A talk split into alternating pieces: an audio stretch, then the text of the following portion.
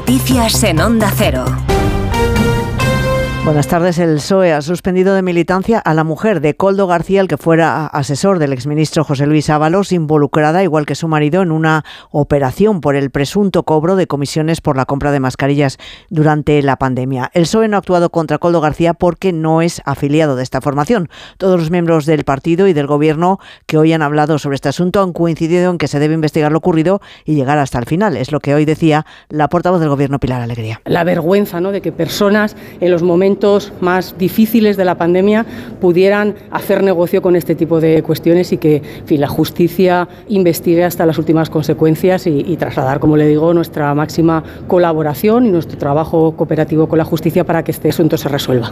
Este caso ha sido el asunto principal hoy del debate entre los políticos. El líder del Partido Popular, Alberto Núñez Feijóo, ha emplazado a Pedro Sánchez a que dé explicaciones, ha dicho, sobre la gravísima investigación abierta de una trama de mordidas en vez de esconderse. Y el presidente del gobierno guarda silencio sobre los hechos e insulta a quienes le pedimos explicaciones.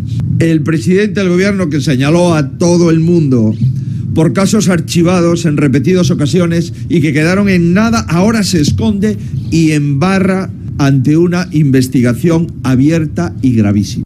La ministra de Vivienda y Agenda Urbana, Isabel Rodríguez, ha confirmado esta tarde que a finales de este mes el Gobierno va a publicar un índice público de alquiler que servirá de referencia para que tanto los caseros como los inquilinos sepan a qué precio está el alquiler en cualquier edificio de cualquier parte del país. Margarita Zavala. Sí, esa es la idea, que cualquiera que quiera alquilar una casa tenga una referencia exacta de cuánto le pueden cobrar según datos oficiales y no con los datos de los portales inmobiliarios. Datos obtenidos del INE, del catastro, de los registradores o de los tasadores, además de la agencia tributaria.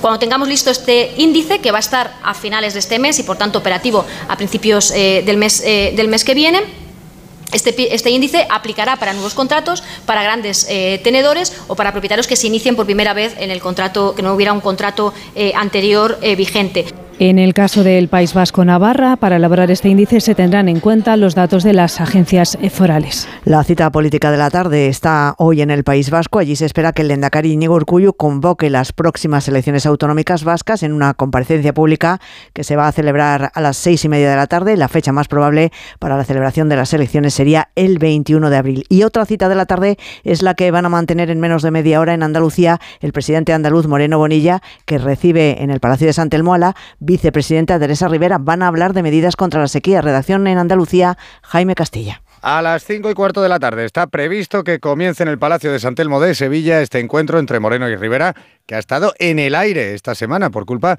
del decreto de simplificación de la Junta que modificaba la ley forestal. Superado ese punto, que ha sido cambiado sobre la marcha para evitar cualquier riesgo en Doñana, el presidente andaluz defendía hoy el diálogo para buscar el interés general. Nosotros somos un gobierno de diálogo, un gobierno de acuerdo y por eso yo siempre me reuniré cuantas veces sea posible con distintos representantes institucionales buscando siempre el interés general. Y en este caso lo que buscamos es intentar no solamente seguir con el acuerdo de Doñana, que eso va a seguir, sino sobre todo cómo las dos administraciones podemos sumar fuerza para intentar luchar contra la sequía que está asolando Andalucía. Tras la reunión, ambos dirigentes van a ofrecer una rueda de prensa en la que explicarán los avances entre las dos administraciones sobre Doñana y la lucha contra la sequía. Los palestinos confían en que sea posible lograr un acuerdo para una nueva tregua en los próximos días en Gaza después de que Hamas haya ofrecido algunas concesiones en las negociaciones del Cairo. Hamas habría renunciado a su exigencia de un alto el fuego permanente y también a una retirada israelí completa de Gaza a cambio de garantías